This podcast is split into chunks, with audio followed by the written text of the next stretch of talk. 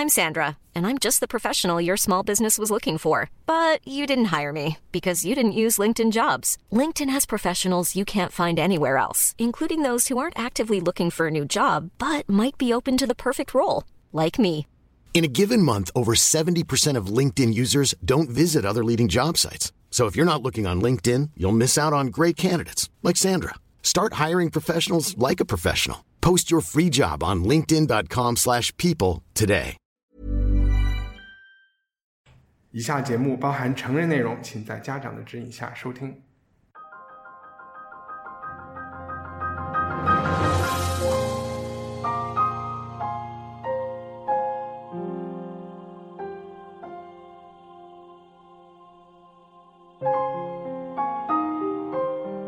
欢迎收听文化土豆，我是一看糯米。今天我们的节目要聊三个世界上可能最大的 IP。可能最近，如果大家是用漂流瓶的人，都收到过类似于这样的信息，就是你拍一，我拍一，我心菊姐是第一；你拍二，我拍二，不投菊姐不得劲。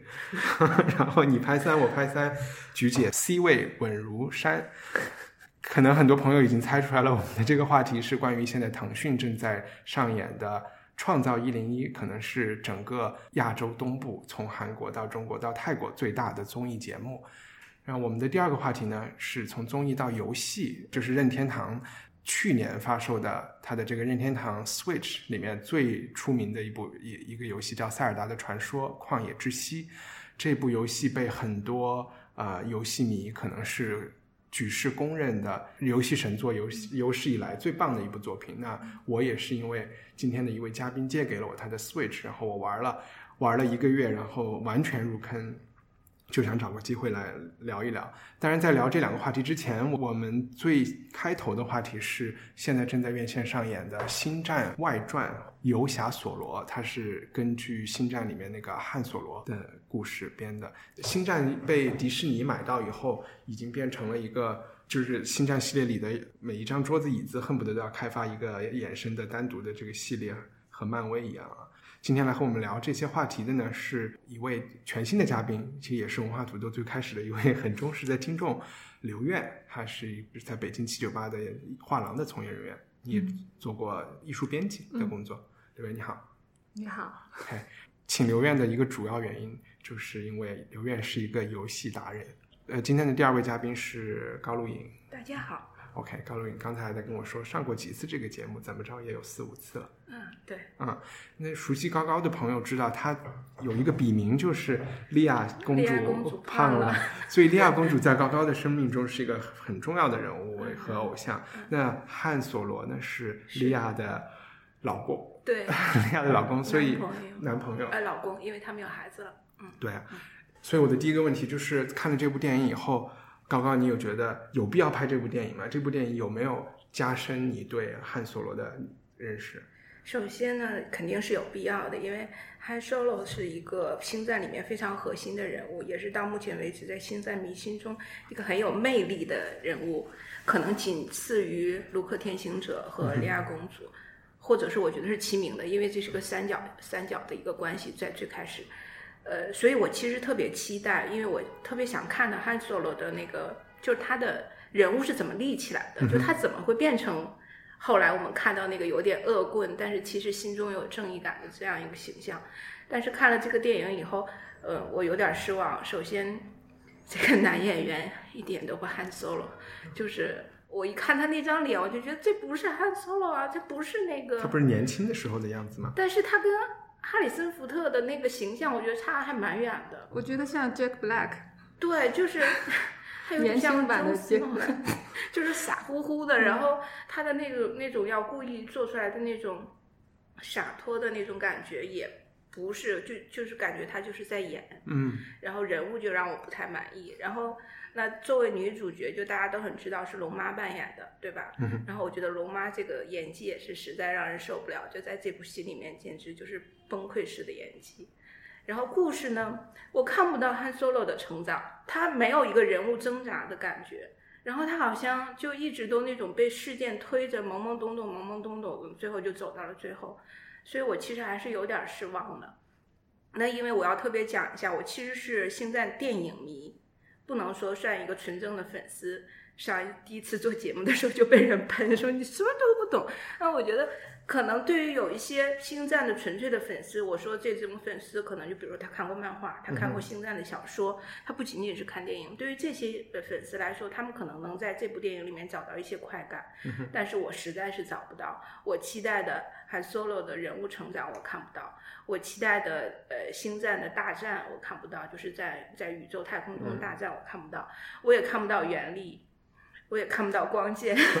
就什么都没有。哎，光剑好像有一点对，最后嘛，达斯摩尔出现的时候，他亮了一下光剑。我其实就想解释一下，每次我们聊这种特别大 IP 的时候，就会有特别多各种留言来批评我们。我就首先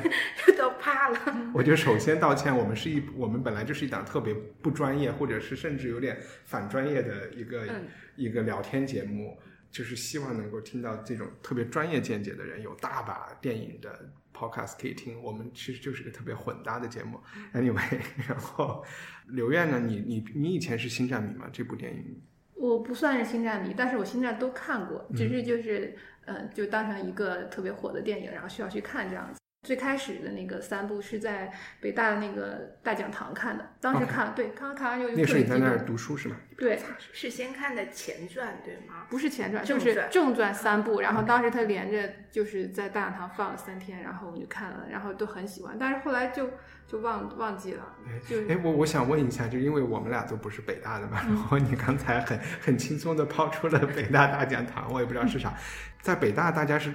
关注流行文化的吗？还是一个很清高的，都穿着长衫读民国小说的感觉？我完全不知道。怎么可以这样说？我都十几年前毕业了，现在北大是什么样的我也不知道。我在北大的时候就是一个什么样的人都有的一个大学，没有感觉到北大有什么特殊的地方，就跟别的综合性大学比有什么特殊性的地方，没有觉得。所以那个大讲堂也经常会放一些，就是呃。流行电影啊，对，这算是盗版的吗？还是我觉得不是盗版，就是跟电影院一样大的屏幕在放啊。明白，OK，不好意思，你继续讲这部电影。然后我就我关注的是情感上的东西嘛，然后他还真的能打动到我，我觉得他。就是在讲一个年轻人出就是出入的一个这么复杂的世界，然后他怎么成长的一个经历。第一个女朋友，然后就最开始这个爱情怎么伤害他，然后最开始他和别人建立关系，他的导师、他的朋友，然后他去认识到这个是因为里面那个导师跟一就是一直跟他说的是你不能信任任何人。那最后他是怎么选择的？就是他要用一个什么姿态，然后去面对这个可能会有些险恶的这个世界。对我来说，这个东西是一个。是一个比较普世的一个主题，然后他在讲的是一个很简单的一个故事，拍的还挺好的。那你觉得是讲一个年轻的男孩从感情和导师他学到了什么呢？他不一定学到了什么，但是他就是这个是就是最初对他带来伤害的一个事情嘛。他的那个初恋女友，然后跟他那个。就是中间历经波折之后，然后又重逢的，然后那段我觉得都挺感人的。就是我们两个现在都已经物是人非了，然后我们两个在面对彼此的时候，应该去怎么就面对这段关系。另外就是我觉得他这个电影拍的质感很好，就是很复古。就是给人感觉它里面不是很炫技，就是你比较失望的那个地方，没有原力，没有那个，没有很多星球大战啊，没有光剑什么。这个对我来说，我没有这个需求要看到它。哎，我有一个问题，我错过了电影最开始的五分钟。最开始有那个星战主题曲和那个黄色的字爬上去那一段吗？没有，也没有。对外所有外传系列都没有那个黄色的字。OK。嗯。就是作为一个类型片，它可能是一个科幻片，但是它它其实也不是一个典型的科幻片。就科幻对他来说是一个是一个背景，或者是一个用来表现他那些冒险啊，用来表现他那些。就整个星战系列都不算一个严谨的科幻，对吧？对，它不是硬科硬科幻。嗯，侠盗一号和这个 Han Solo 相比的话，就 Han Solo 就更更像一个小品一样，更小，它的对格局更小，格局更小。然后侠盗一号就有那种。英雄主义呀，然后他的世界观更完整一些，整个嗯，但是他就是最后能感染人的，我觉得是它里面传达出来这些东这些这些精神部分的东西。我觉得你刚才提到类型片，我其实想说两句，因为你提到的那个类型片可能想象的是科幻，它是个科幻的类型。对我来说，这是一个盗窃偷盗的这种类型片。就以前有一系列就是什么 Ocean's Eleven、Ocean's Twelve、Ocean's Thirteen，对吧？那它和叫什么？和《速度与激情》系列也有一点像，就是江湖上组一帮人，然后他们要去偷一些东西，嗯，对，再去偷一点东西。对对对，我我觉得这部电影是一个这样的东西。作为这种类型片或者是一个暑假的这种娱乐片儿来说，还挺好看的。确实和《星战》拉不上太大的关系，因为对我来说，《星战》吸引人的点是它有一个很单纯的正义和邪恶的斗争，对吧？然后每一集都是关乎宇宙的存亡，就是有一个特别大的这个利益在那儿。这个利益虽然是很单薄的利益，但是他你觉得哇，他们真的是要全力以赴牺牲自己去挽救宇宙。在这里，他们就是为了好像要还债啊，或者是要偷，其实是一些很私人的东西，跟一些黑帮有就为了关系。赚钱，对为了赚钱，所以我觉得从利益上来讲就，它就很小，就其实他们成功与否无所谓啊。可是韩 Solo 这个人本身他也不是那种，就说就是本身从一开始就心怀一个要拯救世界的那种不伟大理想，对他不是那样的人，所以你拍他的成长历史不太可能拍成那样的。确确实也是，而且作为拍成长历史的片，我觉得也有很多包袱了。就像你说那个演员，他其实也不能没有什么发挥空间，他无非就是去学 Harrison Ford 的一些表情啊，一些这个东西。那他学的像不像，就是另外一回事了。我觉得呢，还有一点点像啊，但是我动作很像啊，我气没质不像。怎么说？作为前传，他回答了一些没有那么重要的问题，但是没有回答最重要的问题。对所谓的没有那么重要的问题，就是汉 Solo 的名字是哪儿来的呀？嗯他和主巴卡怎么怎么相遇的呀？他那他那怎么拿到了千年隼啊？千年隼是怎么嗯来的呀？甚至还有一些就是那个骰子是怎么来的？好像那个骰子是上一次的电影里的一个大谜，嗯，就是一直哦以来，它它都那个骰子都是一个符号性的存在。对，但我觉得最重要的问题就是你说的他的人格和性格是，对，对，在我看来，我觉得这部电影呢，它其实是一个人物传记片加冒险片的合合集。嗯那冒险片这一部分，它其实完成的很好。也就是说，电影从感官上，我们抛出一切所有星战的背景，你单纯的看这个电影，它是一个非常呃严格的四幕式的一个结构。嗯，然后它每一个小高潮铺的都很不错，尤其是那个抢火车的那一段，你还觉得挺燃的。然后音乐也不错，嗯然后整个的视觉画面也不错。但是在人物传记这一趴，我觉得他整个就是没有立起来，不管是男主角还是女主角，全部都没有立起来。但是有几个配角还蛮有意思的。楚巴卡立起来了，你觉得楚巴卡是对吗？对，我我是觉得那个叫什么 Lando Calrissian，就那个黑啊人的对角色，嗯他这个演员现在很棒火对他以前是我不知道我们的听众有没有看过，我以前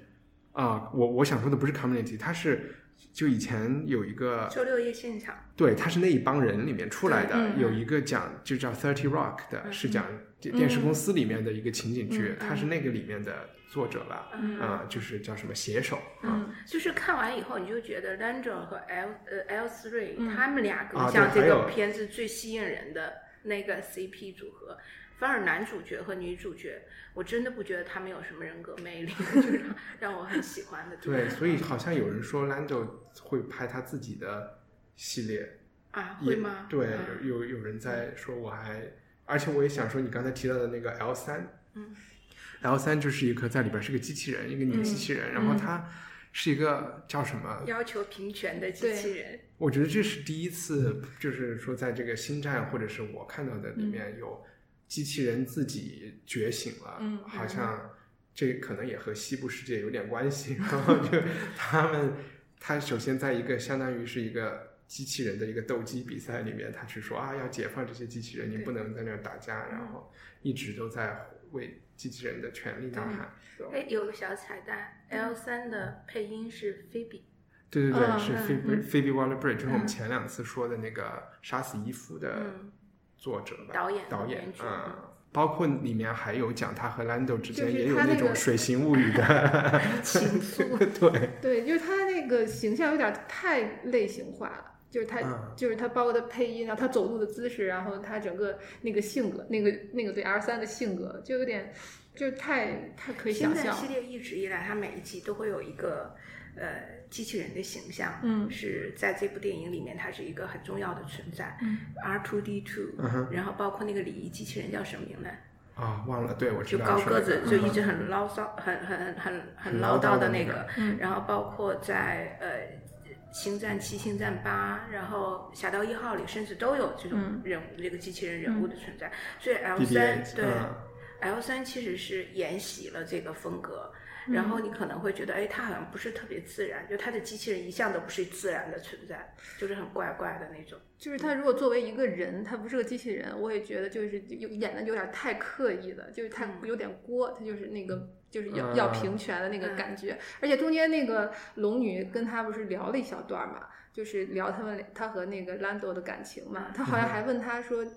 好像是你们你们怎么做？他说可以的那块儿，我就看了有点尴尬。啊，其实我我觉得这个 那个还挺妙的特妙，就是我为什么说《水形物语》的一刻，嗯就是这《水形物语》里也有一个就是手势来表示他们是怎么上床的，对吧？嗯 Lando 这个角色，好像有记者就去直接问了，呃，导演还是问了编剧，就说他是不是一个所谓的泛性恋，嗯然后，然后那个编剧就说，of course，他就，然后他又补充了一句，就说宇宙中有这么多生物啊，就肯定对，就是在他们那个星战的宇宙里，这是一个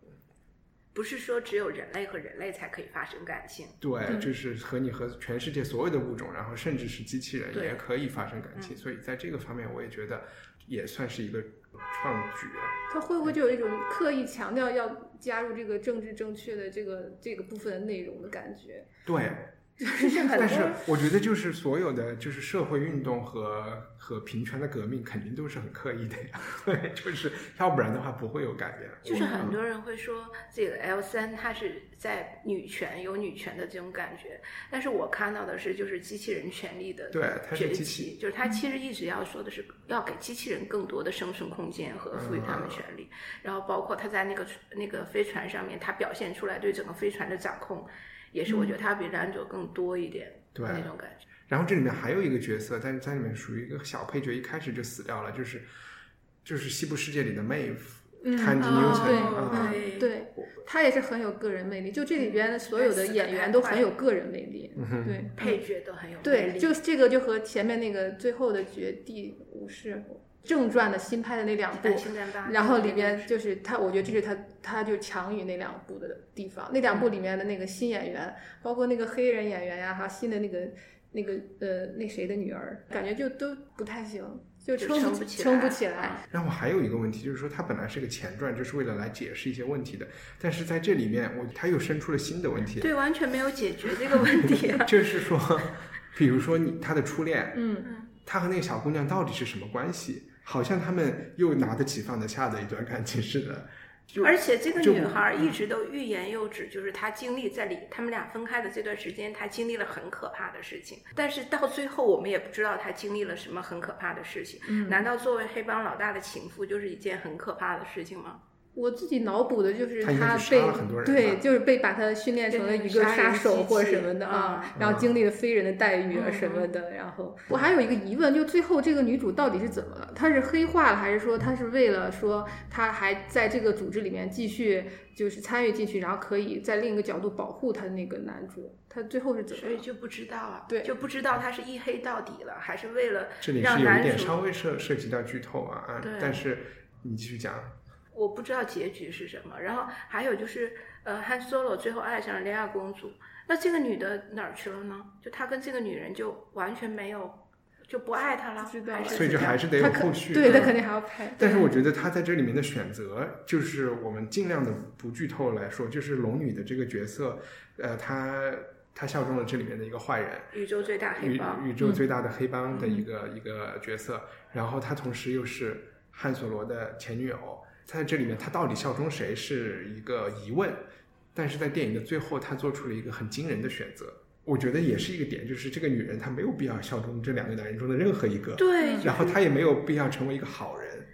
就是她的那个情绪的铺垫，就人物为什么会做出这样的选择，不管是汉 Solo 还是龙妈，我不知道他是怎么做出选择的。那个龙妈她之前说过，她说在在这个世界里面，你总是会听命于一个人的。她中间好像有一段那样啊，就还不如听命最大的 boss，对吧？就是对，就是他可能，嗯，在他的那个历程里面，然后他就觉得人总是最后是要妥协的，啊，嗯，太难了，然后一个人活下去怎么样？好呗，但我们觉得还是还是可以去看，作为一个夏天的娱乐片，挺好的。对，就是反正首先从票房来看，这部《星战外传》就彻底的扑街了。我觉得再这样下去，《星战》系列以后在中国 是不是还能够在？但《星战》系列在中国从来就不是一个特别好的，只有上一次。之前呢都会有很大的宣传，但是这一次我觉得就基本上连宣传都没有，就要默默的上映了。他们就可能发现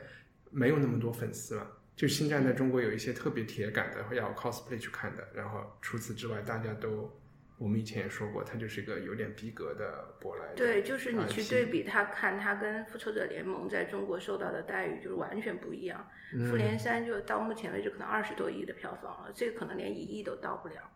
然后复联三是那种连路人都会去看的，那还是因为大明星呢。我觉得是就漫威宇宙的铺成远远要比星战宇宙的铺铺成要更好一点。就比如说，我们其实就拿人物小算来做对比，钢铁侠第一集出来以后，你整个那种感觉就是这个人物一下子就立起来了，他是一个有有血有肉的，然后他也有善恶不分的有那那一面，但他很有个性。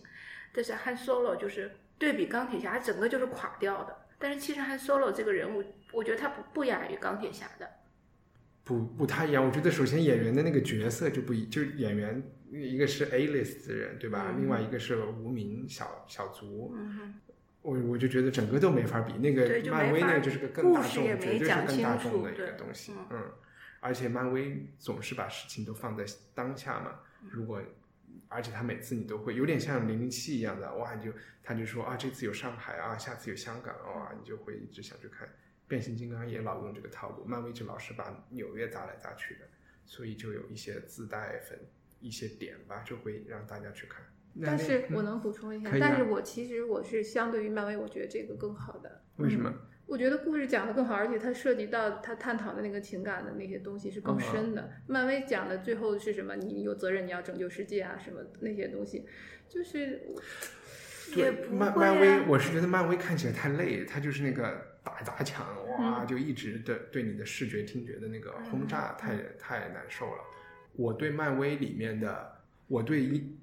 超级英雄拯救世界这件事情的三观，我也是非常就是不认同的。所以漫威其实在很多部电影里都讨论过这个问题，就超级英雄到底是在毁灭地球，还是在帮助地球？这不是我想说的问题，嗯这是超级英雄他们会有这个问题，就是神盾局会去讨论这个问题。我是觉得，就是说现实社会中我们碰到的问题，不管是就是平权也好，或者是环境保护也好，都是需要每个人觉醒，然后去做他自己应该做的事情，哪怕是一件很小的事情。嗯但是超级英雄就是说，所有的人都可以傻傻的等着警察对精帮你保护。对，嗯然后有一些有一些超级英雄，他们的就纯粹一个人就可以改变这个世界，我就觉得那这个和等那个东方红、太阳升不是一样的吗？嗯啊，我就觉得这个不太对我刚才想到一点，就是我为什么喜欢那个《Han Solo》这个电影，因为它讲的就是一个普通人的一个东西，嗯讲的是普通人去去关心的一些事情。也可能这就是汉 Solo 在星战里，他又没有又不是什么皇族，又不是什么超能力，嗯他就是一个普通人，但是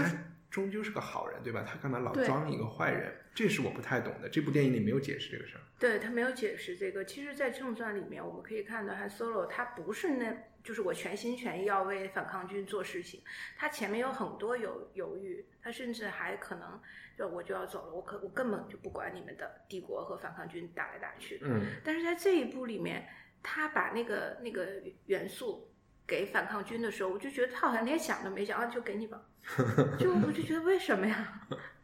怎么是这样一个人呢？而且里边那个就那个 Eve 和那个火手枪队长，他叫什么名字？那个 Woody Harrison，呃，Woody Harrison，他们俩一开始情侣嘛，然后他们在那个篝火旁边，那个 Eve 说每个人都是需要一个人的，好像有那么一个台词，我那儿就就还蛮感动的。好像 Eve 死哎，对，确实看这个电影的时候有有让我想到这一点，就是说，不管是哪一个星球，因为那个开飞船的那个外星人也是，嗯，他们的梦终极梦想就是归隐田园，跟就是跟心爱的人在一起。对对对。就是说我们去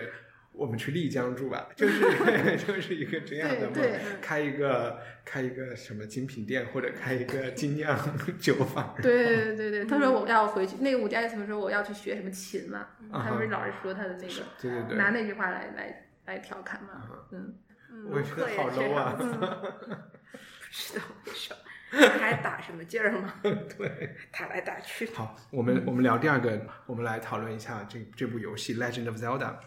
我们都是八零后，对吧？基本上是跟游戏产业起来的。其实说实话，所有其他的文艺，之前好像 G G 也提到过，就是说，比如说你去看戏剧，是一个很古老的产业；歌剧什么也是相对古老，什么新闻啊、电视啊、radio 广播呀。我们出生的时候，他们都已经是比较没落的时代了。可能我们就经历过一个电视剧的小高潮，其他的这些媒介的黄金时代和我们都没有关系。但是游戏的。就起码我们是从它诞生就开始玩游戏，然后现在我正想说的就是《Zelda 旷野之息》这一部作品被认为是到达了一个新的高度。哦，也正因为是这个原因呢，我就特别想玩，然后也去也也确实去玩了一下。我的首先的推荐就是买这个 Switch 要多少钱啊？两三千块钱？好像两千多。两千多块钱，我觉得这是一笔。就为了这个游戏是一笔特别值得的投资，然后也甚至为了这个游戏，你可以再投资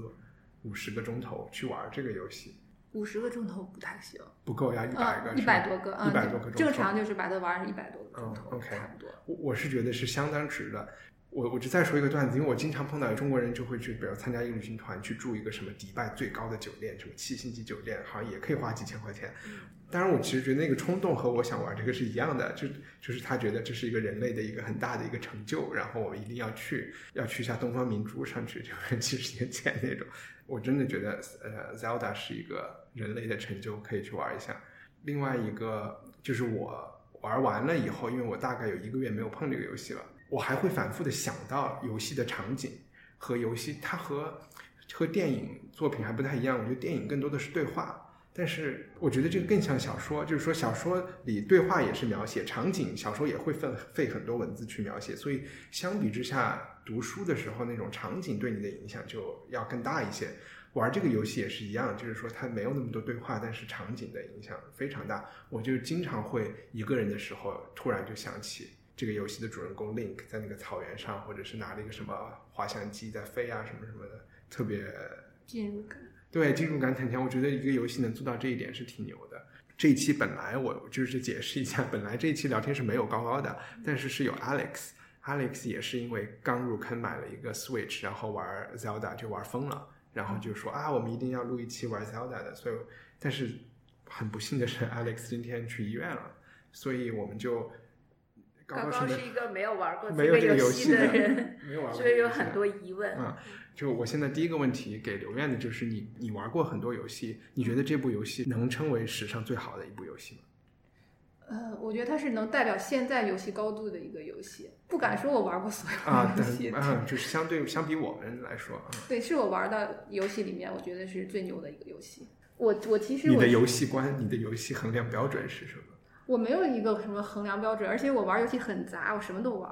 比如说最早就是《仙剑奇侠》，最早最早了，那可能初中有《仙剑奇侠传》，然后后来那个《英雄无敌》，《英雄无敌》打了好久，然后就包括我后来玩 3DS，我其实最喜欢玩的是立体方块儿，对，暴雪系的也玩了很多，然后有好多年都在玩《魔兽世界》，嗯，然后后来怀孕的时候就是一直在玩《炉石传说》，嗯，然后《炉石传说》，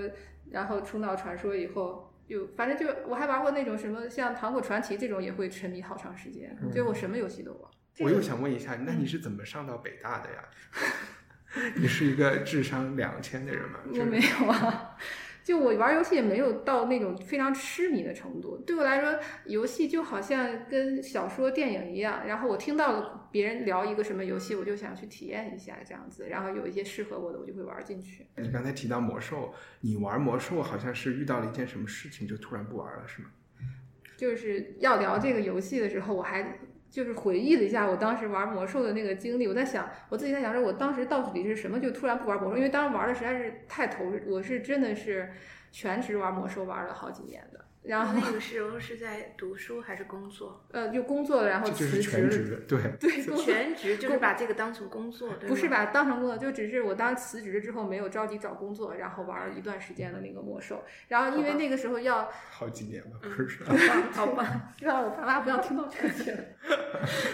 然后就是因为有工会嘛，然后有很多副本是要工会去打的，那就跟你上班一样的，因为是二三十个人，然后每天晚上是要说好，比如七点钟，然后。上午去打副本的。然后就是你如果一因为一个人的原因迟到了或者怎么样，你会影响其他二十多个人的进度的。啊所以就是其实很紧张责任。心好强，是一个妇联。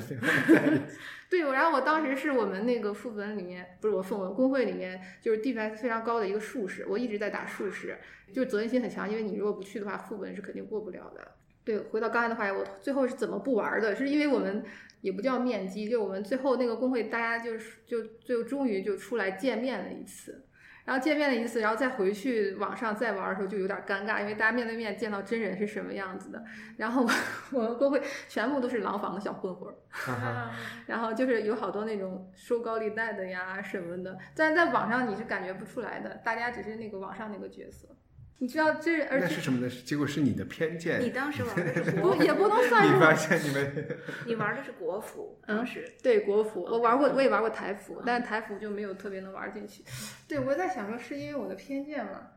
也不是，就是突然你真神认识了之后，就会有点尴尬，不知道为什么。之前很亲密的一一群，一这个是玩边玩还在边语音的这种状态。对，，必须到语音的，因为要指挥，你每个人有固定的职责，打一个副本要打好长，就每一个 BOSS 要打好久的，然后每个人要有固定的站位，有输出的那个流程等等的，很复杂，就是必须要团队配合非常好才能过的。所以好多比赛都是战队比赛不是个人的比赛。就是后来就不是玩的特别的投入了，玩了，因为就是一个那个大副本，我们把最终 BOSS 已经推倒了，因为它是一个副本一个副本，好多年才出一个新副本。当年那个大副本，我们就把这个难关攻克了，攻克了之后，你如果再重复去刷这个 BOSS，只是为了得到一些传说中的一些装备，因为它每次是随机掉落的，然后可能这次掉的是猎人的装备，下次掉的术士装备，然后我已经拿到了我就是梦想中的装备了，所以你说再去推的话，就纯粹是。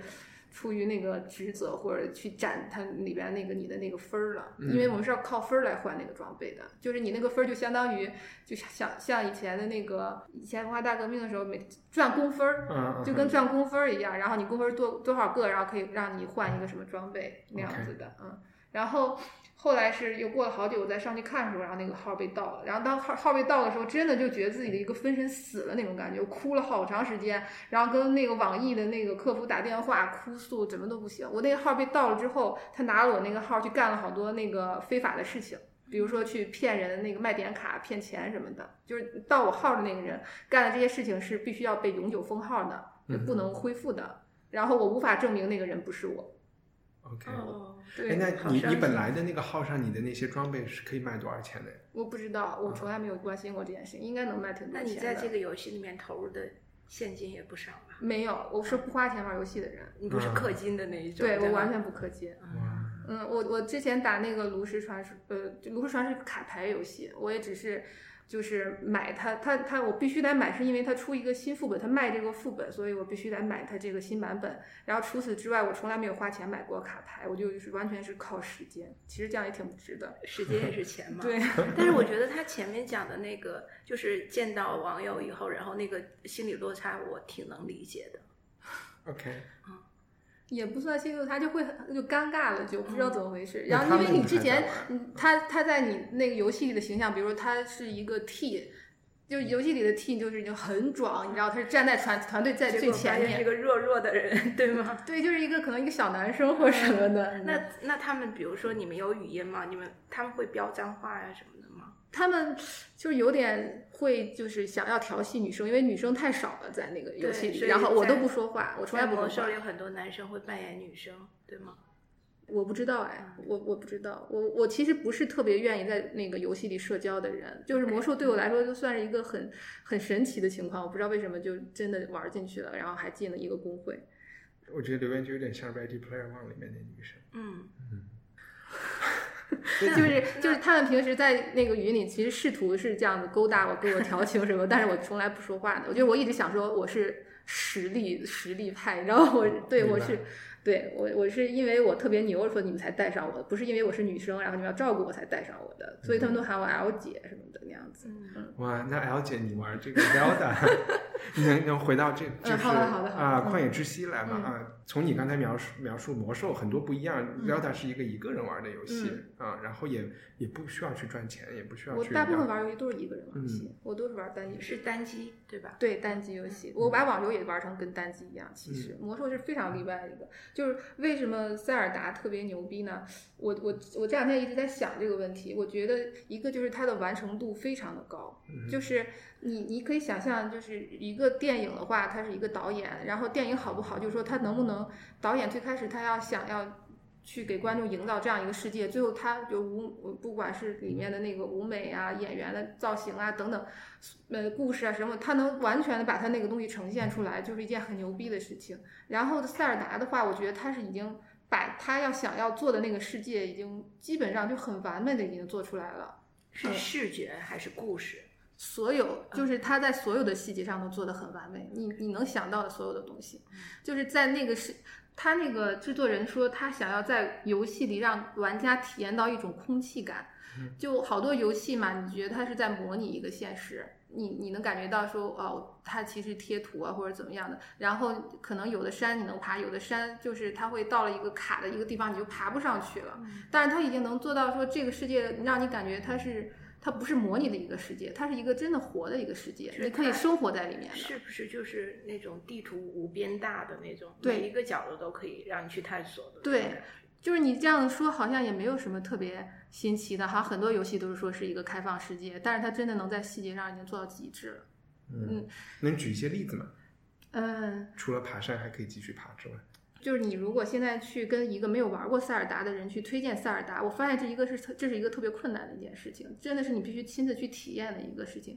你说举例子都举不完这个例子，你比如说，而且这种东西都是你在那儿玩，有我不知道你的体验什么，都是你在那儿玩着玩着，然后突然发现，哎，还可以这样，然后就很就是觉得很新奇，然后很开心那种。我的体验是，我觉得塞尔达这个游戏。它是一个刚才有讲是个开放世界，然后你其实是有一些任务要去完成的，一直都有新主任务、副任务出来要去完成，但是你也可以不完成这些任务，这是它的一个特点。你你可以闲逛，你就可以当一个流浪汉。嗯。然后对我来说，其实。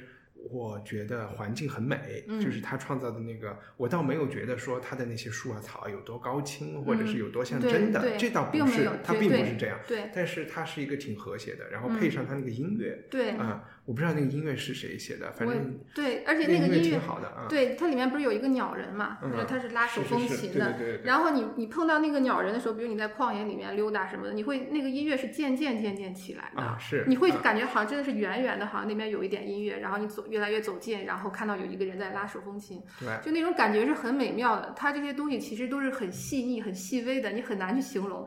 比如说是那个路边有一棵苹果树，然后你发现你你跳起来，你可以摘那个苹果。你拿你拿你的武器把那个树砍倒，然后那个树会变成木材，然后那个苹果会滚到地上，你可以捡起来那个苹果。然后那个苹果你放到火里烤，可以烤熟。烤的时间太长了，那个苹果会烤焦。你走过一个很长的草的一个草原，你没事拿刀乱砍，你会发现那个草会被砍下来。然后那个草会变成稻草，也可以，也有可能有一片草，它里面会有，比如说稻谷，然后会砍出来蚂蚱。然后你随便一个石头，你都可以搬开，搬开石头下面会有蜥蜴。然后我明白了，无限的细节，无限的沉浸感会很好。对，而且它里边每个东西都是带物理属性。你比如说，我现在是在一片那个雪地里面，我砍倒了一只牛，然后那个牛的它会掉落肉嘛？你在雪地里砍倒那个肉就会变成冻肉。然后如果你现在是在岩浆地带，你把那个一个一个。什么东西砍倒那个肉掉地上，它就直接会变成一个烤熟的肉。它里面所有东西都是附加物理属性的，你能想到的。这个游戏做起来的多复杂。对。但是我想说的，作为我像这种游戏小白，第一次拿到 Switch 的操作，上面的键还是挺多的。嗯。这个游戏它没有一个这个教程的模式，一开始一开始你就在玩这个游戏，它慢慢的给你加功能，然后。我也没有费力去记过。对，以前玩什么，包括玩什么街霸的时候，都要写一下哦，这个东西是这个加这个键，这个键一起可以打一个什么东西出来。哇，这个完全就是潜移默化的，你就全学会了。我觉得在这一点上，我也觉得哇，好牛逼。这个游戏制作用了多长时间？不知道，我还真的没有去查这些后。但是 Zelda 这个系列已经有三十年的历史。嗯，它一定是极其大的一个团队，然后做了好多年的。所以它只能在 Switch 上玩吗？在电脑上或其他设备上不？好像在 Wii 上面也有一个什么可以玩的，但大多数人应该是在 Switch 上玩的。嗯，因为我刚才提到 Alex 本来要来聊这个游戏嘛，所以我们开始有一个群，然后我看到刘燕和 Alex 两讲了一个细节，特别有意思，就是说这个。因为这个游戏的就最宏观的主线还是一个一个男生要去救公主啊，你们就是都不想最后进那个大城堡去救那个都不想救她了，对，都不想，对对，这是一个梗，就大家都不想救公主。嗯嗯，因为就是海拉尔大陆，它那个世界叫海拉尔，海拉尔大陆太美妙了，然后大家就是想在里面体验，嗯，就是就不想把它打完。其实打完你还可以回来再继续继续体验的，但是就是那种感觉，就不想不想进去去完成最终的任务。而且说去救那个公主，就有点像要回去完成一桩包办婚姻一样。对，我有那种感觉。啊，就是一般一款游戏，如果他想赚钱或者想让玩家呃很喜欢玩儿，他都会有一个竞技感。嗯，那这个游戏让你们讲起来，我觉得好像竞技感不是那么强。不，它很强，但是只不过我们俩不是战斗型玩家。OK，但是就不同的玩家打这个游戏都能打得很就很爽，就是我们两个，嗯，可能那个一帆比我玩的更少，但是我玩的其实也很少。我对于整个游戏我可能能玩的有百分之二三十，虽然我已经把所有的神庙都通了等等的，但是我只玩了可能这个游戏的三分之一或怎么的。它的战斗其实设计的非常好，就是刚才那个一帆说到那个点，说，嗯、就是最开始进去以后，新手村会教给你一些技能啊，然后慢慢的你就会会操作什么的。它实际上这个游戏相比其他游戏，它的规则非常的少，它的操作非常的少，然后全部都在于玩家自己怎么去控制。就是富有富玩法，穷有穷玩法。对，因为你的装备、你的武器和你的衣服这些，你可以去花很多精力去搞来很战斗力很强的，你可以玩。嗯但是你如果一直就拿的是很基础的武器，你就绕着那些敌人走就好了，你就可能就你就不要去到处挑战别人，嗯你也能玩很久。对，啊里边有一些非常难打的 BOSS，那些就是就是非常操作非常好的，完全可以在那里面去去爽到，甚至有人就是一进去就去打大 BOSS，一然后有那种速通 BOSS 版，然后就就那种非常风骚的那个走位啊怎么样，然后就全完全靠手法来打也是可以打的，而且大部分其实是那样的玩家，那我们这种很小众的，那玩家会组队吗？因为单机的就不存在组队的问嗯题，就纯是完全个单机练，对吗？，就是个单机游戏。了解。对，而且我这次还发现，当然我是因为太小白了说的，就我要做什么事情不知道怎么做，我就到 YouTube 上去看别人怎么玩的。嗯所以我一我做的第一件事情就是先进了城堡，嗯把所有最强的武器全部收了。然后，跟着我的我一开始收集的武器都是什么战力一百的呀，还有那些那些剑，就是 ancient arrow，一射任何人就消失了的。哦，就是我一去就去 Hyrule Castle，然后再出来玩，然后其他就有点，其实很容易了嘛，你随便一砍别人就死了，就我有点 cheat 的。但是它其实这边设计也很好，因为它的武器是有消耗的，对对对，你砍几回那个武器就就碎了，是这个也是它创新的一点。不像别的游戏 RPG 游戏什么，最后你会我靠带的背包里面全部都是你采的花儿，各种神奇武器，你到后期不知道怎么玩了，你已经太牛逼。但是它这里边武器是。最牛逼的武器也是会消耗的，只能让你砍那么几次，你还要再去去想办法去获得。嗯，因为我真的是手残党，然后但我需要钱去买一些东西，然后我就上网查，然后发现它可以赚钱，然后它是怎么赚钱？它是有一个，因为它里面内嵌了好多的小游戏，它太丰富。然后它有一个雪山上有一个塔下面有一个老爷爷，他会让你玩保龄球，但是他是拿那个大雪球玩玩保龄球。就是你拿一个大雪球从山上滚下去，然后在某个角度滚下去之后，下面的那个保龄球如果全部被击碎，他就会给你多少钱这样子。我这个钱是指游戏里的那个 rupee 那个钱啊、对啊，那个钱拿着有啥用？买装备，我当时忘我是要干嘛了，我想起来你说在游戏里要干嘛？不是啊在现实生活中要干嘛？啊，对，然后我 现实中能干嘛？对我又去那玩了好多这个雪地好久的这个雪地保龄球，然后过一阵儿就去玩这个雪地保龄球，就会有好多这种很神奇的东西让我好像你发现。赚钱还有一种方式是有有一个地方每天下午五点钟有个龙庙起来，然后你可以怎么着怎么着。对，然后你还要打，可以射掉它的龙鳞，你在某一个位置，嗯就是它有太多这种细节了。但是这种细节有可能是玩家玩出来的嘛？我就在想，他的这种操作是不是游戏，就任天堂也会去剧透一些事情，让有一些呃视频、游戏视频的大号嗯来做一些教程给你看，还是说这是玩家纯粹自己去发现的？有的这些好像官方出过一个攻略，啊、官就方出过一个什么一本书还是什么的，OK，都没查过。嗯，嗯，但是实际上中国玩家太多，中国牛逼玩家太多了，你不能不能想象他们什么神奇的东西，其实都可以靠自己来发现的。所以如果你有三千块钱，然后有一百个钟头，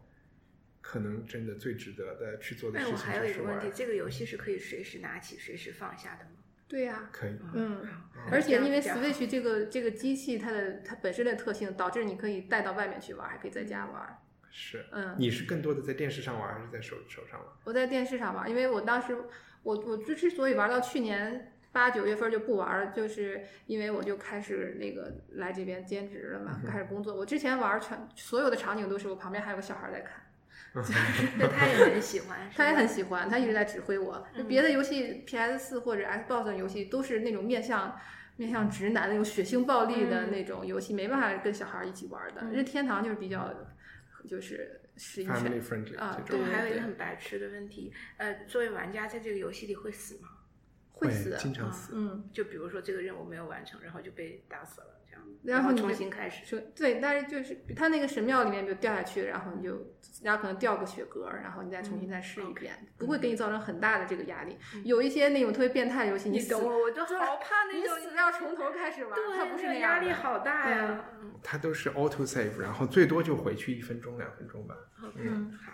对，基本是这样。好，我刚才的那个结语都说完了，就是再说一还有最后一个问问题啊，嗯所以这个游戏是一个对于女性玩家来说很友好的游戏，对吗？对，那会不会造成这个游戏就女生玩的特别多，男生就不多？不会不会这个游戏就是什么人就有一万个人有一万个人的玩法那种，你完全可以就是你在游戏里只是去去逛公园的哦对观光，或者你只是去开地图，而且它还有一个美食的一个角度，对，你可以去去收集这些食谱。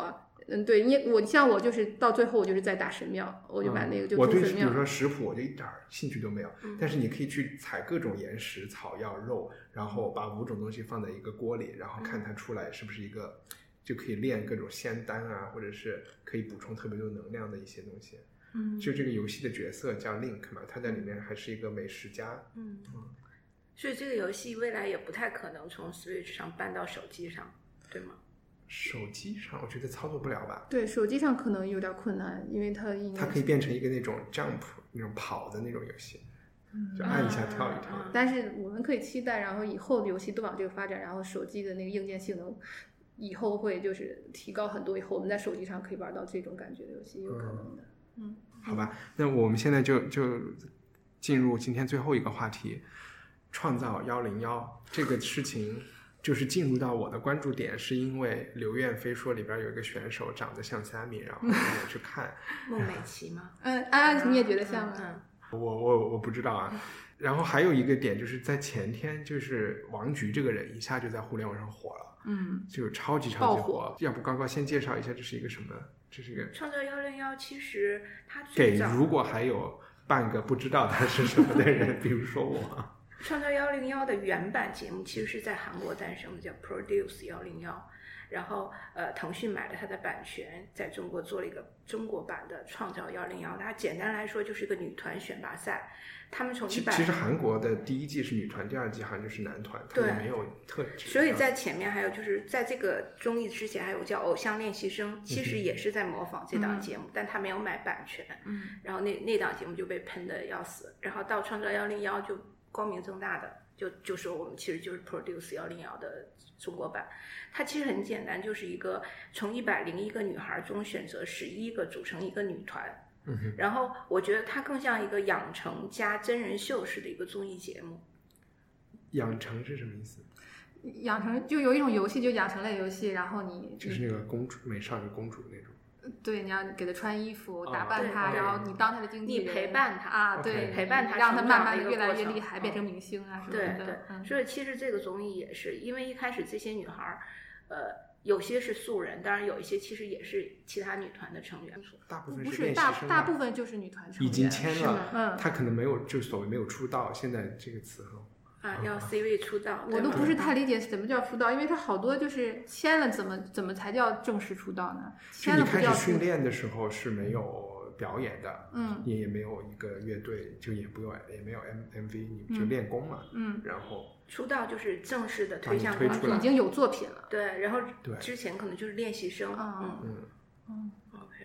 所以就是这样。但是整个赛制呢，就我这样说起来好像很简单，但赛制现在我感觉它越来越复杂，不断的什么踢馆啊、复活呀、然后又指定复活呀，就很乱。所以我现在看到现就就有点烦。反正他从四月底开始演，现在已经演了五集还是六集了，每周一次。嗯给我的特点就是我看了两集半吧，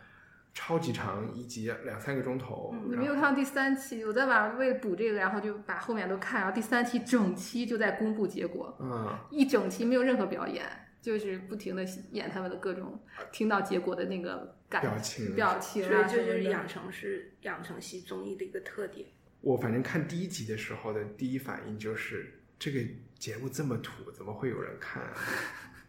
然后刚刚跟我说你先什么？你跟我说等半个钟头，习惯了这种尴尬就对，就是他其实真的，你一开始看的时候你会非常尴尬，你会觉得哦，舞美也也很很糟糕，然后所有的女孩儿好像被化妆化的都差不太多，嗯然后表演也很尴尬，不是很专业，然后导师也很尴尬，就充斥着尴尬。但你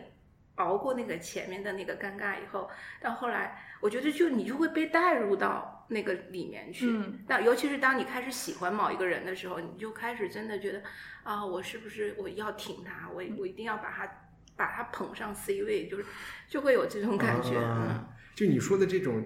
转变的感觉，我以前在看《琅琊榜》的时候有，就是看《琅琊榜》最开始说这什么颜色？你一定没有看过《超级女声》对吗？没有。嗯但是看这个片子，我就觉得呃不是看这个综艺，给我的转变就是第一集的最后，他们所有的女这一百零一个女生都弄到那个金字塔去排了 A B C D E F 的时候，又出来了一些外围的人说，嗯。其实今天的表演没有完，这些人还可以把 F 位的人再踢下去。嗯。这一帮人就我觉得舞也跳得好，歌也唱得好，人也有个性，一下就显示前面那些特别 low 的人都是安排的。嗯。然后就是这个情节其实抓住了我，让我朝下面看。嗯哦，我就想原来他们他们知道自己很土是故意的，然后是然后要逐渐的拔高他们的表演水平。但是本来如果仅仅如此，我们也不会聊这件事情。我们聊这件事情是因为突然就半路杀出了一个叫王菊的人。刘院介绍一下王菊是谁？王菊就是第一期里面，然后就是你说的那个呃踢馆选踢馆选手其中的一个，然后。其实现在就有人已经统计说，整整个五期王菊出现了一共有多少镜头，好像也就几分钟。他们、嗯就王菊现在这么火，其实和他在这个节目里面说他表现的有多么突出，什么不是有特别大的关系。其实这个节目在王菊之前也有一个现象，叫杨超越现象，就是里面有一个女孩儿现在排名第二的，嗯，她自己说她自己是全村的希望，嗯那她就是一个，我哎，我这样说可能不对，就我感觉他没有什么脑子，然后说话也说不太清天然楚，系少女。对，然后唱的也不好，跳的也不好，总是爱哭。就他一受到一点刺激，他就开始大哭，然后每次他哭完，然后就会有好运气降临到他身上，然后就属于那种灾难非常喜欢的。然后杨超越现象就是大家都在讨论说，为什么这样一个看起来傻白甜的，也对傻白甜的一个女孩能够能够获到获得这么大的关注？那在杨超越之后，王菊就像一个杨超越的对立面，杨超越就是一个以一个软弱的，然后楚楚可怜的，有一点萌的这个形象出现，但她符合传统美团的这个审美，呃，腿长，人漂亮，然后你可以没有什么技能，但王菊呢，就是一个超级独立、有个性，她会把自己的主张很明确的说出来，她也他年纪不太爱哭大一点，他也工作过，对他是吧是个比他们都她，嗯。他比他们都大，然后再加上呃，很多人就说啊，她是最不像女团的一个人，然后她怎么可能被参加到这个节目里面，然后又成为选手？我觉得她暗暗的符合了某些人心底里面的那个东西，再加上后期网络文化，就是王菊文化现象的出现，嗯就王菊开始成为网络创作的一个一个梗，嗯就很多人我觉得，呃，关注王菊不是因为王菊本身，而是在王菊周围辐射出来那些大量的文案和那些粉丝粉丝的那种热包括情我。刚才说的那个你拍一我拍一，对，就王菊的文案实在是太牛了。刚才高高说了，就是杨是杨超越对吧？嗯杨超越树立的这个形，这个傻白甜的形象和黄菊的王菊王菊，巨大的反差 王。菊是另外一个人啊，和王菊形成了一个巨大的反差。我觉得这个现象为什么我想聊这个话题，就是因为创造幺零幺是一个特别大的商业活动。你一看就是说，首先我们不是为了跳舞，也不是为了音乐在看这个剧，对吧？它跟艺术一点关系都没有，它就是一个特别娱乐性特别大的一个娱乐节目，然后里面充斥着各种广告，从牙膏到面膜到手机，而且是去拥抱这种商业化的一种感觉，所有里面的人都特别配合啊，我们一起用什么 OPPO 什么拍一个什么自拍这种事儿特别多，而且里面来上这些节目的人肯定都是想红的人，他们也非常主观的有各种配合，这个算一个看点吧。就对我来说，我想看这些，对我来看是小孩儿的这些人，他们是多么的熟知这种综艺的运作和他们不同的人设要怎么来发展，比如说。有的人可能故意就是要留到交作业，就是要留到最后一个，然后被拍，然后他会假装我不知道应该怎么填，那应该怎么选这些东西，我觉得还啊有有一点点意思。但真正更大的意思就是在微博上，在社交媒体上，给人感觉了一种失控的感觉，就是我们刚才讲王菊在节目中的戏份非常非常少。在社交媒体上，他开始就是一个被骂的一一个对象，很多人就去喷他，说他长得丑。其实，因为他就是一个欧美系的这种范儿的人，一个健康阳光、肤色很就稍微深一点，然后比较自信的一个形象，他就开始被骂，骂骂骂骂骂就被骂红了。我们刚才刚才不知道有没有说，就有一个叫什么老鸡蛋的这个号，就把他给炒红了。然后到现在来说，他就变成了一个 gay icon。就其实就找到了更大一群的支持他的同志群体开始支持他，我觉得这个就是一个特别有意思的现象，而且可能这都不是腾讯他们能预料到的，他们也许能预料到，但应感觉不像是他们安排的，因为这个已经火的程度已经不是，我觉得你你觉得不是。对吧？而且包括老鸡蛋，他他是一个营销号的一个工作人员，一个段子公司的。他其实也是在用这件事情来营销自己，然后现在他们把自己，因为昨天晚上我专门给王晨打了一个电话，咨询了一下，因为他有老几家同事的微信，就是说他们的同事现在就在朋友圈里开始招揽生意，说这个现象是我们制造出来的，特别红什么的。这种一方面的商业运作，另外一方面。中国的这种草根的社交媒体其实是不接受这种商业运作的，或者他们不想被这种商业运作带着去玩、去讨论谁应该上位、谁不上位。真正大家聊嗨了的是说，在里面找了一个丑小鸭，然后把这个丑小鸭给捧起来。因为所有的这种微信漂流瓶里面讲的要投他的票嘛，就是说我们为什么要去投一个符合韩国女团审美的形象？我们就是要投一个。最不符合这个形象，然后把它给拱上去，这种感觉特别有趣的。其实我觉得王菊火起来，就是也是一个天时地利人和，就是他是正好是在这个时机，然后就怎么讲？我们需要这样一个人怎么讲来发泄，来来有一个出口，有那种感觉，因为。可能前一段时间就是你能明显感觉到那种审查收紧，然后在微博上封号，然后你全号被封，同志的那些权益号分，就各种各样耽美号被封什么等等的。然后王菊他就挑他体现出来那种很自信，我要做自己。然后要独立，完全不同于其他女团那种感觉，就是在能让这批人，然后能在她身上，然后找到自己想要追求的那个价值观的那个感觉。所以我有一个疑问，而且这里面的天时地利人和，还有就是。我觉得一个很明显的就是他的名字里有一个菊花的菊字，对吧？然后很容易做文章，是吗？因为我觉得他自己也没有那么强的拥抱，嗯，呃，同志团体或者是。但是但是同志就是的追求的就是要做自己，要自信。对我就是这个样子，我就是要以这个样子来来在乎你们的那个，我不 care 你们的那个所以他没有说过任何呃支持同志的言论，没有，只是因为他表达的独立自主的这种主张，让别人觉得。他很很很受他们，我觉得是他在节目中对互联网的这种梗有一些回应，嗯啊，但是没有他没他没有去讲，没有现在作为一个平权的先锋人物出现，他完全没有。我说的那只是我的一种感觉，嗯对，我觉得这感觉是对的，就是它里面还有一个点，就是说看这个节目，主办方拍出来的这个节目是很窝火的，有一点就是因为我们知道。绕舌也是不被支持的，对吧？它这里面有很多擦边球，其实是有一点危险的。虽然腾讯做出来可能后台硬一点嘛，嗯，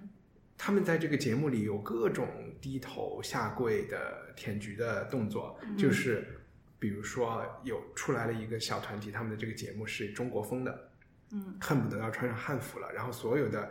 所有的这种裁判，他们叫什么导师都要出来表态，说我们就是要推一个有中国风的，我们中国人的，对我们中国人的这个女团就是要有古风，要中国风，就特别好。其实他们的那些人自己的形象完全不是，对吧？对，就我就觉得这种说假话的这这个感觉，就完完全是为了审查的一个态度而已。我觉得和你说的是一个大背景嘛，嗯然后出来这么一个人，而且里面其他的女孩都是非常情绪化，一开始会怀疑自己没有自信，然后哭得稀里哗啦呀，然后表达这都那个他们互相之间的感情啊等等的，就是你感觉整个这个情这个节目都很激动，就是 对，就情绪化，一直都处于大家都处于那个那个情感都在那个状态下，情感给的特别满。对，然后但是王菊就是一个很坦然，就是我是有实力的，然后我很自信，然后就是你知道他他他那个他那个节奏那个松弛的那个感觉让人很舒服的。其实你在那个在那么一个节目里面看到这样一个人，你会天然的喜欢他，我觉得。所以我觉得，其实王菊现象跟之前的超级女声李宇春出道的其实是一样的。李宇春一开始也是一个不被大众审美接受的，就中性的感觉。好多人就觉得，哎，超级女生你怎么可以选一个看起来就跟个男孩子一样？但是她的粉丝就把她拱上了冠军。那么王菊其实等于在复制这条路。现在的小孩儿更想选择一个更能代表自己的对人，嗯而不是选一个我觉得他就是一个偶像那种高高在上，我根本够不到的一个人。嗯，王菊其实是大家伸手就可以够到的，而且我们都想成为那样的人。其实，在这个层面，我觉得腾讯的制作这个中国版也有一点这个想法。我觉得是因为现在做综艺的这些操盘的人，他们可能都是一些不得志的文艺青年，然后找到 No 了赚钱的 no，是吗？所有现在网络上的网综，其实都是原来电视台做综艺节目的那一批人。啊对，但那些人其实是就是马东的那一代人嘛，对对吧？嗯然后马东的那一代人是有一些都说底色悲凉的一些情节的人。嗯，这期节目还马东还去给他们上了一个大师课，我都快吐了。嗯，就首先我就觉得一帮女孩子，然后马东来给他们讲人生的嗯理论，而且那些女孩听不懂。不是就讲的那个东西就很无聊，也嗯没有任何营养。然后就是他就说，意思就是说你们要做自己。但他啊其实没有，他其实还说了，他说我们你你来这儿是要调整你的梦想，其实那个我是不接受的。对对对，我听了我觉得很油腻。好多人就说你们是来上这些节目是实现梦想的，嗯其实是要调整梦想。嗯调整梦想无非就是要妥协，要接受，吧？对吧、啊，嗯，然后就他讲这一些，还能说自己是一个大师课，所以十三幺他积累的好感在这几分钟里完全都已经被消灭的没有了。然后其实让我更明白，其实许志远为什么在十三幺里有点瞧不上他的。嗯嗯我觉得他就是一个特别知道游戏规则的人。嗯他其实等于告诉这些女孩儿，从今天开始起，你就要进入到偶像工业链条里了。嗯，对，你就是一个机器，对你不要再把自己想象成你是一个多么有个性的个体，你要符合这个机器的运行规则。嗯所以你要把你那个梦想调到这个频道上面来，嗯跟他一起去运作。其实就是特别入世、特别现实的一种生存规则。我不知道为什么在亚洲这种女团、男团会特别火，这可能就是他们好管，对吧？然后他们的这种生存状态更像是一种包生不是工的。管，是其实最早女团现象，呃，是从 AKB 四十嗯哼四八的这个团体出来的，它是一个嗯日本的偶像女团，它为了满足的就是不同的受众，你都可以在这个女团中找到自己喜欢的对象。原来比如说一个明星，那可能是这波人喜欢，那波人就不喜欢，他的受众是很窄的。但自从团体偶像出现以后，就它的这个影响力就会更大。就是生意上来说，它就是好管呀，因为这个 IP 的首先是分散的，有几十个人，你们谁走了都无所谓，嗯对对吧？公司它其实就是做 IP。对原来明星是做一个人，现在是变成做一个 IP。那这个 IP 起来以后，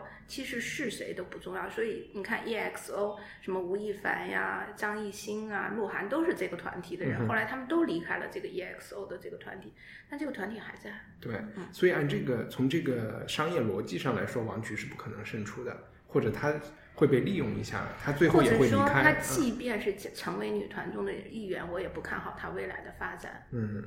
不，他个人的发展应该是 OK 的，他可以出来单飞嘛。我其实这里想说一个，就是我不也不是很理解王菊这么火的一个原因，就是我一直都觉得他那个巨大的知名度嗯和他实际的实力，就他的唱歌啊、跳舞的实力，并不是非常匹配。那比如说以后王菊单飞，我也不太认为他的唱歌或者跳舞的能力能够支撑他单飞。嗯也许做一个什么综艺节目主持人啊，什么都 OK，因为他的语言表达能力也挺流利的。我觉得这个我们要往下看吧，才五期。他跟就说不定他过两期就没有人聊了，是吧？因为过两期他突然就是让你看到了更多的东西，现在他其实露出太少了。OK，嗯，对，很多我觉得是呃喜欢他的人，或在在意淫自己的一种对脑补，就嗯脑补了太多的东西在他身上。但这个东西和就和美国人一定要把川普投上去是有一点差不多的感觉吗？我差不多吧，应该是一种就是大民家粹的，庸众的胜利，啊嗯，但是也、就是也不能这么讲，就是大家一定要发声，一定要表达出来自己的那个自己要表达的那个观点，然后通过这个人来表达这个观点，一定要发声。嗯嗯，而而且是现在提供给大家去讨论的东西太少了，就是嗯我们看到的所有的综艺节目，从最早的那个中国有嘻哈，嗯热血街舞团，中国有街舞，偶像练习生，这就是街舞。再到现在的创造幺零幺，它就是一个偶像文化的输出。那你除此之外，你还讨论什么呢？你让大家都全民去讨论十三幺，然后大家就说老许太油腻，嗯，而且莫谈国事，你有没有社会话题？只有这样一个通道，那大大家就通过这个通道来表达自己。嗯，哎，但我还有一个问题，就是我站在审查的一方讲，我始终没有探明，我觉得女女团的那个形象对我来看，这些都是他们都多大呀？二十出头有吗？说不定还没有。对，可能还没有二十岁。我都觉得超级色情，就是里面有两类人，一类就是露骨的色情，嗯嗯，大长腿，穿很短的裙子。对，嗯然后做的那些舞蹈的动作是是非常有线条的对的动作。然后其实我觉得就是就是三级片里的动作嘛，你把其实就是 K-pop 的那一套东对西。，然后另外一类呢就是比较卡哇伊的日系的嗯那个。宅男审美，对，那个不也也就是女仆范儿的差不多的感觉啊，嗯我都觉得，我就在想，这个参加这些节目的这些小朋友，他们知道这些东西吗？当然，但他们也觉得啊，你看他好可爱，跳的好棒，就嗯。感觉是一种很单纯的，因为这群小孩儿其实就是被日韩文化影响的一代人，嗯。在他们的那个审美体系里面，K-pop 那种女团的那那种东嗯。西就是根深蒂固的，再加上你说的萌化，你会发现所有的女孩儿不自觉的都会表现出萌的那一面。但是他自己有没有自觉到觉得这些东西他是为了自己爽做，还是为了赢得男性的目光在做的？我觉得她都没有有想那么深。啊我觉得作为一个小女孩，她本身没有想那么深，她已经觉得这样就是时髦，这样就是前卫，等等。但是这个东西形成，绝对是跟那个有关的，对对吧？嗯，啊和男权社会是绝对是直接相关的。嗯，再加上他们真的就是受日韩文化影响成长的那一代人，嗯他那个审美就被定型了。所以你看王菊，她表现出来其实是欧美文化的那一挂的东西，嗯跟他们是完全不一样的。嗯，好，我们进入编辑推荐环节吧。嗯，呃，刘燕先来。呃，我要推荐的是那不勒斯四部曲的。其实我是推荐这整套书，但是它现在第四部的中文马上就要出了。嗯，然后之前好像，嗯，在某一期节目龙迪也提到过，说那个在希拉里的自传里，他也提到说他看这本书，然后给他带来了什么。嗯，我后来是听了那一期之后去找这部书看的，我非常喜欢这套书，是我这么多年以来就是对我打最打动我的一套书。嗯，然后我觉得你他能讲讲这个作家吗？是意大利。他叫艾莱娜·费兰特，嗯哼，他是一个匿名作家，所以他很神秘。但是据说现在我们就中文这边的已经联系上他，可以会对他有一个深度的采访，我也很期待。因为这本书是一个讲一个女性的成长，从她的可能十几岁，然后到她的青年，到她的中年，然后马上要出的第四部到她的老年。你读的时候的那种直接进入到这个，它是第一人称叙事嘛，然后到达这个主人公的内心，包括和他最好的那个女女性朋友，我觉得它是一个真正女性视角的一本书。就很多东西，我就感觉他是在说我自己，然后我完全就是能从她的那个成长历程中，好多就能感就能想到自己的那个作为一个女性自己独有的一个成长经历。而且我特别推荐男性去读这本书，一个女性在这个世界上她的那个感受，然后她会面的面临的那些问题。它为什么叫那不勒斯四部曲呢？是都发生在那不勒斯吗？对，然后这个主人公两个女性，然后她们就是生活在那不勒斯的一个平民区里面，然后他怎么怎么样离开这个地方，怎么样摆脱他们的环境，然后怎么样成长，就是这样的一个历程。然后主要是情感情感一个历程。其实它里面有重点写说他嗯生孩子以后。并不是他的一个叙述的重点，但是他就是那个主人公有了孩子之后的那那段经历，你会觉得他描写非常的细腻，非常的真实，非常的就是他说的是你，但是你以前没有想过那么深。高露颖呢？我最近在看一些比较轻松的东西，然后就读到一本叫《Pyramids of Park Avenue》，然后中文名字是我是一个妈妈，我需要一个铂金包。然后啊，但是它现在只有台版，就是大陆还没有嗯出版。可是如果大家去上那个多抓鱼的那本那啊那个那个 app 上面，你可以找到可能台版的书。然后其实他是一个耶鲁的人类学家，呃，小的时候生活在美国的中西部地区，然后后来跟随丈夫到了纽约，然后成为一个全职妈妈。然后他就在纽约的上东区发现，这个富人阶层是一个非常跟他以前生活完全不一样的一个群体，他们的对外的排斥感很强，尤其是那些贵妇们，然后他们彼此的那个阶级感非常的明确。那他要打入这个圈子是为了他的孩子，呃，因为他也是一个妈妈，他也需要有自己的社交空间，但是他一开始融入不进去，然后他就发挥人类学家的这个特长。就是他会想，哎，原始人的时候，如果一个外来的人进到一个原始人部落以后，他是怎么去跟他们呃打成一片的？还有比如说狒狒是之间是怎么交流的？嗯嗯，然后他就会用这些视角去看到看待这个富人学区。对，然后但是你读完以后呢，你不会觉得说，哎，纽约上东区的这些富人实在太讨厌了，那你也会理解他们为什么会变成这个样子，嗯然后你也能够理解这个人类学家到这个圈子，慢慢的融入这个圈子的整个这个过程，他不是被洗脑的，他既独立又有那种要要进入的那种感觉，然后再加上他整个的写作风格很轻松，就读起来完全不累，嗯。都还蛮有意思的。嗯我这就是要推荐一本老舍的短篇小说集，叫《断魂枪集》。其实因为老舍写过很多短篇，然后出版人无非是把一些从全集里选一些集起来。那这本《断魂枪集》里面的这个主打的这个小说叫《断魂枪》，嗯，我是一篇武侠小说。我觉得推荐的点就是想让大家去读一下老舍写的武侠吧，因为好像背景是因为老舍曾经想写一本武侠小说，但是各种原因没有完成。但是他把他里面想写的一些最精华的部分和他自己去也去学了拳，自己的体验，最后就干脆浓缩凝聚写了一一篇短篇，我觉得还挺不错的。里面塑造的几个人物啊，以及他那种叫什么武术招式的那些白描啊呀，读起来还是很刺激的，真的是完全扣人心弦。谢谢大家，嗯，谢谢。拜拜。你是土豆沙发的会员吗？感谢你对节目的支持。文化土豆是一档由会员赞助的文艺潮流圆桌节目，聊影视、书籍和艺术，每周五播出。如果你喜欢我们的节目，请考虑每月出一杯咖啡钱成为赞助人。更多信息请访问 culturepotato 点 com。